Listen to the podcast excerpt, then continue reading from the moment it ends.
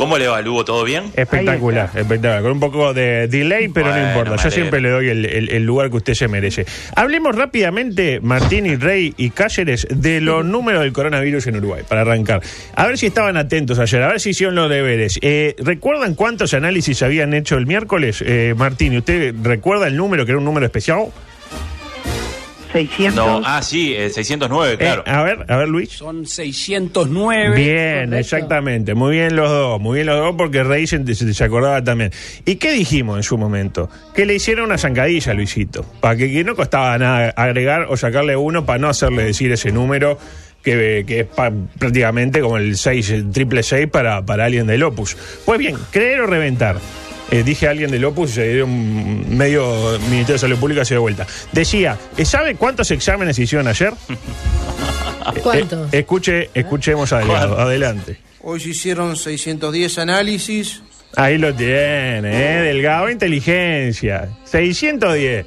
Para mí que claramente le hicieron de vuelta la misma, Delgado. A mí con esa no. 610. Agregó Metió otro. uno más, claro, agregó uno más. Agregó un hisopado doble y que la vayan a buscar. 610 análisis, 9 positivos, 7 con hisopado simple y uno con hisopado doble. Porque. ¿Qué palabra, hisopado? No me gusta. Ah, a mí me encanta. ¿Sí? ¿Le Hisopado y mesetear, para mí son las dos grandes. Ensopado. Palabras. Ensopado y hisopado. Hoy, por sí. suerte, cuando venía para acá casi me quedo his- hisopado.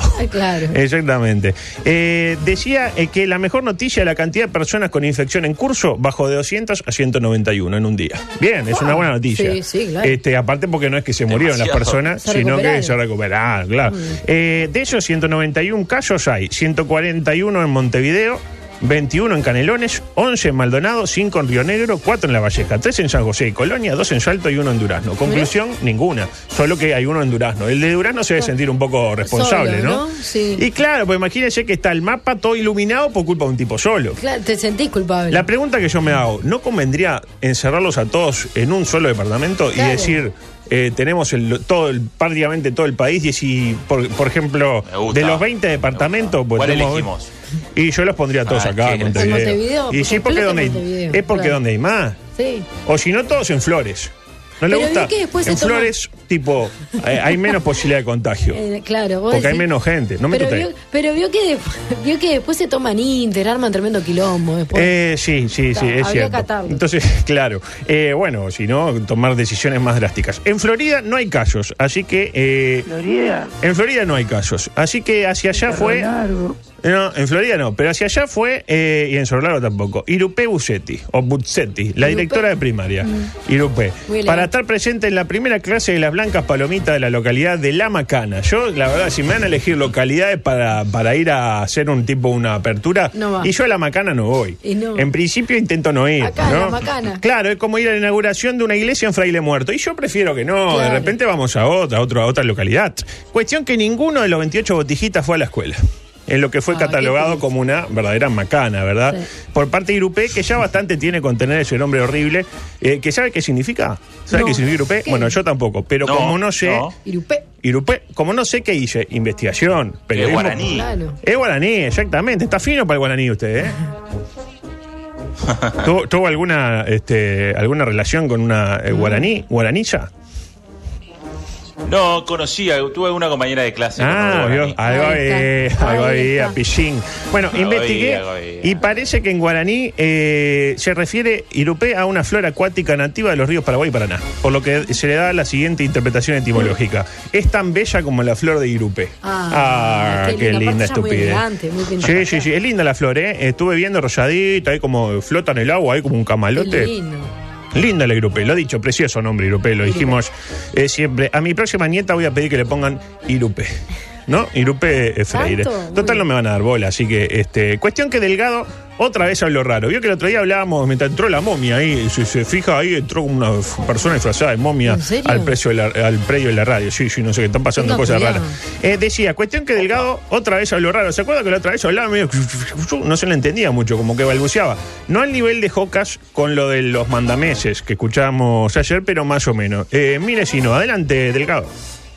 Estuvimos hoy con el presidente del Banco de Previsión Social en ese sentido, bueno, poder anunciar para los jubilados y pensionistas esa novedad que nos parece que también es un alivio para los sectores más necesitados de los de nuestros personas mayores, ¿Cómo? de los adultos mayores de nuestro país. Vio que medio como que nos No, se se está Y habla mucho. ¿Hay alguien que se ríe o no? Eh, no, hay alguien que medio me ca- riesgoso equivocarse cuando uno habla todo Claro. el día. Está muy expuesto. Está digamos. muy expuesto, está muy expuesto. ¿Por qué? Porque está siendo eh, de prosecretario desnudo. Para mí no se acostumbra al uso de tapaboca. También eso complica. Usted, no sé si han andado por la calle con tapaboca, pero es Sí. jodido al principio. Es no es incómodo. complicado, Es como usar una bufanda cuando no hace frío. ¿Quién Es usa una bufanda cuando no hace Bueno, no hace frío todavía. Diferente cuando, cuando haga frío. Claro. Julio. Agosto le uso el pasamontañas de ese a cara de perro. Y, y es una pena porque a partir ¿Sabe lo que pasa además para Dígame. los que usamos lentes? Que se nos empañan los lentes. Ah, claro, sí, sí, yo no tengo ese problema, pero debería, porque la verdad que cada vez veo menos. Decía. Porque usted este- no ve nada en realidad. No, no, veo- no veo nada, pues ya no hay ni con lentes se arregla. Y decía que es una pena porque a partir de mañana, o como dice Delgado, A partir de mañana vamos a, A hacer partir- obligatorio a partir de mañana, favor, a partir de mañana va a ser obligatorio el uso en dónde? En los supermercados, ¿no? Pensar que hasta hace un mes no te dejaban, ibas al supermercado eh, de gorrito y, y no podías pasar. En cambio ahora uno puede ser moradito que entra con el tapaboca y es imposible que lo reconozcan a uno. ¿Me interpretan? Sí, Porque sí, hay tal tapaboca cual, que son prácticamente parece un Totalidad de la cara. un- claro, un, eh, qué sé yo, un este, un Scorpion. En cualquier caso, el gobierno le agradeció a la Asociación de Supermercados. O como diría Delgado. agradecer a la Asociación de Supermercados que además No. ¿Qué le pasó? ¿Escuchó? Eh, va- de vuelta, por favor. Agradecer a la Asociación de Supermercados que además A ver, yo, yo, yo, yo, yo, yo me cago. Brillante. Delgado habla como cuando decimos el nombre de la calle donde queda la sede nacional. ¿Ustedes saben qué calle queda la sede nacional, Martini? Supongo que sí. ¿Y no es en la Avenida 8 de Octubre? O- 8 de octubre, exactamente. La de Danubio creo que también. 8 de octubre. ¿Usted sabía también? Sí, Sí, sí, la hasta, usted, hasta sabe que Sí, tiene menos claro. fútbol que, que, que, que olivó el mundial. Sí, tal cual. Ahora, ¿cómo decimos 8 de octubre? Generalmente decimos 8 de octubre. Nadie dice, eh, Sí. queda en 8 de octubre. ¿eh? Nadie dice así, ¿no? Claro. Uno en general amplía la segunda O de 8, 8, octubre. y la une a la O de octubre. Y vi que- vio que dije octubre. Aspiramos la C y eliminamos la D. Y queda 8 de octubre. Y la gente entiende. ¿Dónde queda? Y en 8 de octubre. 8 de octubre y Cipriano miró. ¿Me interpreta? Bueno, Delgado habla así siempre, pero con todas las palabras, no con 8 de octubre. Sino tipo, vamos a hacer las compras y Delgado dice, vamos a comprar. Claro. ¿Me interpreta? Entonces nadie, o sea, nadie que no esté en el círculo eh, directo, cercano, Delgado lo entiende. Lo entiende, claro. Es como lo, eh, vio que esos tipos del Bronx, que hablan, "Oh, fucking nigga, y uno que- que- que, Sí, ¿Qué dice? que escuchó, Sí. que aprendió en el anglo, el inglés, eh, y no entiende nada. Dice, amígame, de, de pencil is on the table, señor afrodescendiente. ¿Me interpreta? Cuestión que a partir del lunes va a pasar lo mismo con los bancos. Solo se va a poder entrar con tapaboca al banco. Hasta ahora no se podía entrar. Bueno, Bancos igual. y casas prestamistas. Calla prestamista, exactamente, que mientras se va ahí la momia. Está con, paseando un perro. Está pasando peleando. Bueno, las momias también tienen perros. Por favor, vaya para su casa. Decía, solo se puede entrar con tapabocas. Eh, por ahí sí hay que sacarse el tapabocas a la hora de entrar, para que la cámara lo vea. Y ahí yo me pregunto, si alguien entra a un banco, ¿no? ¿Tiene sentido identificar el rostro del tipo? ¿No es más o menos lo mismo? O sea, si la persona, por ejemplo, perpetra un atraco, pela un chumbo y dice... Perpetra, Esto es esto y, y la guita, y porque quema a todos. Ident- Identificarlo por, por. No se puede identificar por el color del tapaboca o decir, bueno, eh, que la orden sea, usted que, que está en el, en el ámbito, que la Sí, orden sea, bueno, tirarle a, a matar al que está armado. No, ¿cómo En va lugar a de ser saber, eso? ¿qué, ¿qué importa si se llama Carlos o Fernando? Es lo mismo. No, pues no. Claro, ¿para, para qué sirve identificar a un tipo que entra a un banco? Si el, si el tipo nos va a robar, ya vemos que está robando, pumba, se la damos. Si no va a, robar, patas, si no. si no va a robar, tiene que pelar la cédula en un momento. Entonces, ¿para qué me sirve ver la cara? No, y estoy pensando que usted- no sé nada de fútbol, ¿no? Pero estoy pensando que si estuviera, estuviera, um, se estuvieran desarrollando partidos, ¿cómo harían en las tribunas? Bueno, no? ahí sí se tienen, porque Ahí. claro, a eso, a eso mismo digo, salvo, salvo que me digan, la única excepción que puede haber en el tema de los bancos, es que las cámaras de los bancos tengan detección facial, como tienen las del fútbol, y que haya una lista negra como la del fútbol. No, ¿Me interpreta? Tipo que uno entra, uno, uno está en el clearing No, y cuando no. entra el banco, ¡pi! Está en el clearing, o en algún momento, no sé, se, se afanó algo, se afanó de la pillera de los cheques, ¿vio? Claro. Entonces le dicen, bueno, está, y ahí le salta y no lo dejan entrar, porque si no, no tiene ningún sentido. Luego de que habló Delgado con su eh, voz eh, prístina y cristalina, ¿a quién le tocó? Al super canciller, a super tal, Sí. el super Ernesto, este, al hombre que si no importa si querías El venir, héroe, el él, héroe. él te trae. Vos no querías venir, no importa, estás acá con nosotros. La es como un boomerang, ¿no? Uno va para allá y él hace el efecto boomerang. La pregunta, ¿cuántos uruguayos ya trajo Talvi y cuánto todavía les queda o le queda por traer? Exactamente. La respuesta es esta. Adelante, Ernesto. exactamente 2.921 uruguayos que estaban varados en el exterior y de acuerdo a las cifras de hoy nos restan 367 uruguayos aún varados en 38 países. Diría nuestro presidente Luis Lacalle Pou, eh, no me gustaría estar en los zapatos de esos 367 uruguayos que sienten que Ernesto les respira en la nuca, que por ahí no quieren volver a Uruguay, pero saben que Ernesto, Ernesto. los va a traer. La pregunta, quedan 367 por traer. ¿Y cuántos faltaba traer hace tres semanas, más o menos, el 31 de marzo, que es la última vez que lo escuchamos hablar a Ernesto? Bueno, eh, faltaba traer esto. Adelante, Ernesto. Nos quedan aún 1.036 personas por traer de acuerdo a nuestros registros. Ahí está, quedaban 1036 y ahora quedan 367. Qué Es decir que. Ah, no le llama la atención, lo- somos poquitos en Uruguay, pero ¿cuántos había afuera? no? ¿Cuántos varados? Algunos se enganchó. Está lleno de varados. No, no, sí, pero eh, o sea, el varado. Lo que pasa es que ya, por ejemplo, eh, con lo- los estudiantes, esto, ¿cuántos varados tenía? Ah, sí. Entre, Claro, porque ahora, sí, sí. cuando yo era medianamente joven, eran dos: arquitectura y ciencias económicas. ciencias Ahora empezaron los de medicina, los de comunicación que van a todos los foros donde hay posibilidades de ponerla. Este, de todo pasa, ¿no? en Ahora todo- Salamanca. Ciudad en en Ah, Salamanca. no.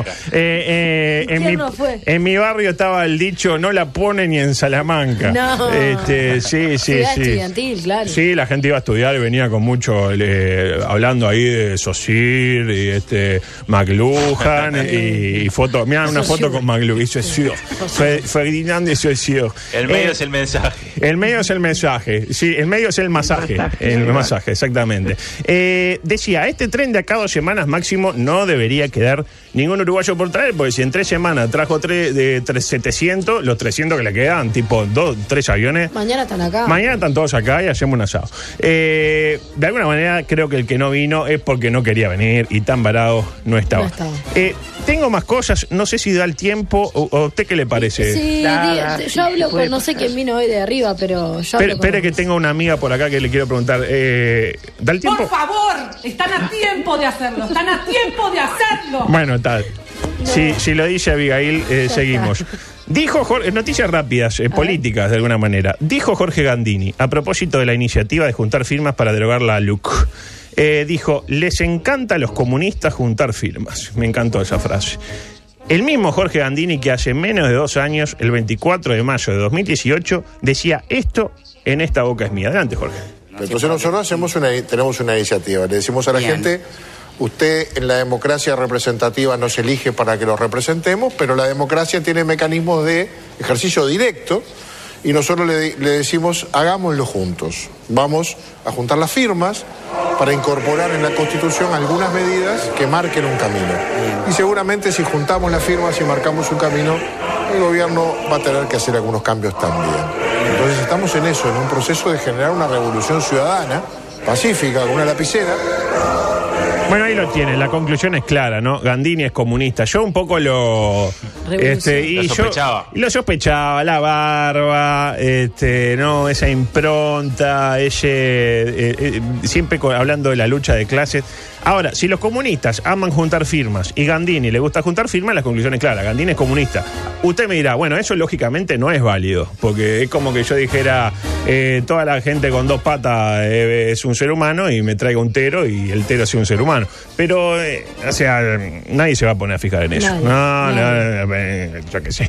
Este, mm, no es cierto, pero es gracioso, ¿no? Imaginarse, este, por ejemplo, ahí a, a Jorge con el brazo levantado mientras toca la internacional en uno de los 175 actos que va a hacer el PIT-CNT el próximo viernes, la verdad que me da mucha alegría. Lo cierto es que, bueno, a uno, uno entiende lo que pasó aquella vez en aquel debate que hicieron en televisión Gandini y el Boca Andrade. Uh, qué momento. Se ese, estaban eh, disputando la, la toma de las riendas del partido, ¿no? Este, decía, la barra ya la tiene, así que de alguna manera es cuestión de cambiarle un poco la vestimenta. Creo que lo único que no tiene eh, Gandini de comunista es la vestimenta. Menos traje, más, más jean y más remera eh, holgada. Micro deportivo, por favor. Exactamente, en estos últimos cinco minutos tenemos muchas cosas para compartir. La noticia inesperada para arrancar. Se terminó la relación entre la madre de Neymar y el Botija, No. 23 años, me lo acaba de No, informar. no. Para Usted la mismo, Martín, y la verdad que eh, contra todo pronóstico, como decía Majo Borges, la verdad que yo no la vi venir, porque yo pensé que era una, una relación afiatada, que iba más, con buena sustentación, con buena base, pero se ve que... Duró meses. Duró, duró, sí, no, ni meses creo que duró. Este, Una semana. Sí, semana y media, más o menos. A ver de todo lo que tengo. que- ah, voy a hablar de esto. Mire, crossover inesperado. La extraña situación que reunió a Iliana da Silva, Esteban Batista y una olla popular. Se enteró de ello, ¿no? Sí, no me este. Una que Sí, conoce sí. al CM, que quedó sin trabajo, ¿no? No, no, no. Bueno, el país publica un tuit con el siguiente texto. La periodista de Telemundo, refiriéndose a Eliana da Silva, fue eh, criticada y hacia atrás por las imágenes de una actividad soli- eh, solidaria o solitaria en el centro de Montevideo. Y ella dijo, no fui a hacer un show de una situación triste. Y se defendió, dice la, la nota. Se defendió diciendo eso. Eh, la verdad, no sé muy bien qué pasó porque no encontré el video del móvil. A mí, usted sabe que a mí me gusta opinar sin ver, pero a veces... ¿No estaba eh, en la web? No, no lo encontré, tampoco que busqué demasiado. eh. Digo, tipo, hice un par de googleo y me salieron cosas que no era la que yo eh, pensaba. Pero bueno, no sé si la critican porque estaba ahí vulnerando los derechos de la gente que estaba esperando un plato de comida, o si gritó en algún momento arriba los tupas, o en cinco años se van, no sé. Algo hizo que la gente lo empezó a acusar de comunista, izquierda, etcétera. Y acá viene lo bueno. Tweet de Esteban Batista. Lo tienen a Esteban Batista, usted lo tiene a Esteban claro, Batista, muy- basquetbolista. sí, muy alto. eh, Como muy- para no verlo, dos metros. Do- ¿cuánto? 208 creo que mide. 208. Eh, eh, sí, sí, sí, es un tipo... de la- 08, ¿cómo me serviría? Ese 08, claro, ¿qué le cuesta? Si para usted, Batista, entre 2 y 208, más o menos lo mismo. Pero- Tire algo para ¿Estaba acá. chequeado que era la cuenta oficial? Era cuando oficial. ¿Sí? Era cuando oficial. Pero claro, ¿qué Qué pasó? Este, ¿Cuál era el tuit? Cito textual. Gorda, imbécil No. y operata del Frente Amplio. Esta y la otra comunista de Cabrera. Igualitas, unas basuras e hipócritas. No. Dice, y claro, la gente, ¿qué, qué hizo la gente? Que en general la gente primero tuitea y después razona. Se la agarró con Esteban, eh, gordo, falopero, no sé qué. Eh, yo creo que hasta Rivera Elgue, nieto de uruguayo, se dio cuenta de que eso o bien era un hackeo o bien era el clásico caso del community manager que le erra el dedazo, le erra de cuenta No, y no quiere puedo. tuitear algo desde la suya y tuitea desde una de, que- de quienes le pagan, ¿no? ¿Lo Y- eliminó? Confirmado, fue el community manager que le erró de cuenta.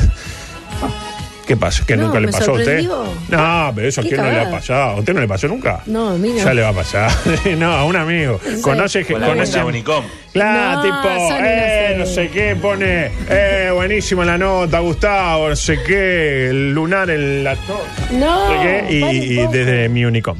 ¿Qué Eh, claro, ¿qué pasó y cómo supimos? Incluso antes de que Batista diera esa aplicación, porque Batista dio esa aplicación. ¿Cómo lo supimos? Bueno, entre otras cosas porque entre los gordos hay lo que en sociología se denomina conciencia de gordo. Un gordo jamás acusa de gordo a otro gordo despectivamente. No existe la conciencia del fracasado, por ejemplo. Un tipo que por ahí no logró ninguno de sus objetivos en la vida, de los que se trazó en su vida, va a la cancha y le grita fracasado a Forlán. Tipo, ¡fracasado! A Forlán, ¿no? Que, que- que ganó un balón de oro y fue campeón acá y allá. Pero eso con lo gordo, con no pasa. Entonces mal podría Batista decirle gorda a una comunicadora, más allá de que ser gordo no es delito, que en coqueto escenario estamos en contra de la gordofobia, de la manera más directa, ejerciendo la militancia, estando en situación de sobrepeso. Nada de no soy gordofóbico porque tengo un amigo gordo. No, yo soy el propio amigo gordo. Cuestión que Batista mandó un tuit que mueve la aguja del desempleo en Uruguay. Esteban estaba, vio lo que había pasado y le dio play a este audio que ya arranca. Y mientras sonaba esta música, escribió, claramente la persona que antes me manejaba la cuenta, destaco el antes me manejaba la cuenta, cometió el error de utilizarla y escribir desde allí en lugar de hacerlo desde la suya propia. Pido disculpas a las personas mencionadas de cualquier modo. No escribí ese tweet que no representa el espíritu de esta cuenta en la que solo menciono mi actividad deportiva. Y en contra o a favor de lo que sea, lejos estoy de expresar este tipo de opiniones. Saludos. Cordialmente, Esteban Batista. Y luego deja el, el mail para que quien busque trabajo eh, de CM pueda ofrecer sus servicios. La dirección, anoten quienes los jóvenes CM que quieren trabajar para Batista, la dirección es odio a Signorelli y a No. López, pero más a signorelli arroba No, no gmail se meta con Marcelo que lo conozco. Pero yo no lo odio, lo odio. Sí. ¿Usted lo conoce, Marcelo? Sí. Claro. Ah, ¿lo conoce? Nah, bueno, ya van como. Que menos mal, porque si no lo conocía. Eh, y luego surgió el ingenio popular. Puntualmente, dos amigos míos, uno, eh, Nano, le respondió: eh, Esteban, si tuvieses. ¿Nanofole? No, no es Nanofole. Nano, Nano Pri- Priliac. Nano Priliac. Le pone: si tuvieses esa velocidad para darte vuelta en la llave, ya estábamos en el mundial. Me hizo mucha gracia el comentario. Y después otro Fito le dice: Shaquille O'Neal escribe sus propios tweets y el fantasma este usa Community Manager. Y claro, para, eh, yo igual eh, no sería de la idea de decirle fantasma al pivot más determinante de la historia moderna de nuestro baloncesto. Y hablando de fantasma, ¿qué pasa el próximo miércoles? Voces Anónimas llega a BTV. Impresionante, ¿no? Lo vi, lo vi. Y lo eso vi, lo anunció eh, un amigo de la casa, como lo hace el propio Guillermo Lockhart, que va a conducir eh, básicamente Pasión Fantasmas. Va a ser. eh, sí, sí. Me comentaba mi, mi amigo Danilo, dice: No es la primera vez que en Pasión hay fantasmas. Bueno, está, pero no viene por ahí. Va a haber análisis de las incidencias espectrales. Polémicas, claro. Polémicas, móviles en vivo de casas embrujadas y el análisis de las apariciones más polémicas para identificar si el fantasma amplía el radio y o mueve la sábana de manera antinatural. No se lo pierda, No me porque usted le va a gustar. Pasión Fantasma, próximo miércoles en BTV. Bueno, tenía más cosas eh, que sucedieron en Sport, como siempre, pero me quería ir con el último audio, con el audio 14. eh, porque, ¿qué pasa? Me quiero ir de esta semana especial para todos con un mensaje de fraternidad, de eliminar la grieta, de estar hashtag más unidos que nunca. Y para hacerlo, vamos a referir nuevamente a nuestro periodista argentino estrella, Eduardo Feynman. Lo tiene Eduardo Sí, Feynman, claro, quien no dice que no le gusta la droga, No, le gusta la naturaleza que tuvo un enriquecedor intercambio con Pablo Javier Zurro, intendente de Pehuajó, donde vivía Manuelita. Manuelita. Escuche cómo dos personas maduras resuelven sus diferencias ideológicas a partir del intercambio, del diálogo enriquecedor y con esto nos vamos. Adelante. Usted defendió también el hambre del pueblo argentino. No, señor, por favor, intendente. Bueno, entonces usted no me por puede decir a favor, mí, yo intendente. con muchísimo mire, respeto, Mire, mire, mire, No, no, intendente, espéreme, yo le puedo permitir usted cualquier no cosa. puede decir entonces Decirme gorila a mí no se lo voy a permitir. Porque a usted no le gustaría que yo le diga zurdito de mierda. fue, ele- fue elegido para traer médicos cubanos, ¿en serio? No, fui elegido para cubrir las necesidades de mi gente. ¿Por qué no lo hace con médicos? Y aparte ¿Por qué- le digo otra cosa. ¿Por qué no lo hace ¿Se con médicos argentinos? Cristina Kirchner, y si fue un pedido de Cristina Kirchner, lo voy a seguir a muerte porque es mi líder. para que para ir por más. Eh, Su líder es la jefa de la banda. Y eh, el no, no, procesado ministro de. Salud. Usted no es respetuoso, usted no es respetuoso, la jefa de la banda no. Andate a la concha de tu hermana, Feynman. Mirá ¿Esto fue al aire? Qué nivel, ¿eh? ¿Salió? Y yo creo que, que ese es el camino, ¿verdad? Este, La porque- jefa de la banda. La jefa de la banda. A usted, le- claro, de todo lo que escuchó, lo que más le, le llamó la atención fue cuando le dijo jefa de la banda, claro. Sí, se me vinieron los tatitos a la Eh, cabeza. bueno, con esto, con este mensaje fraterno para toda el Río de la Plata, eh, Río de la Plata, digo bien, cerramos esta edición 590 Qué increíble. de Coqueto Escenario. Me gustaría Gracias. igual decirle algo antes. Eh, vos, vieja lacra, eh, viejo en realidad, ¿por qué eh, el que entra a robar grita esto es Peñarol, Peñarol?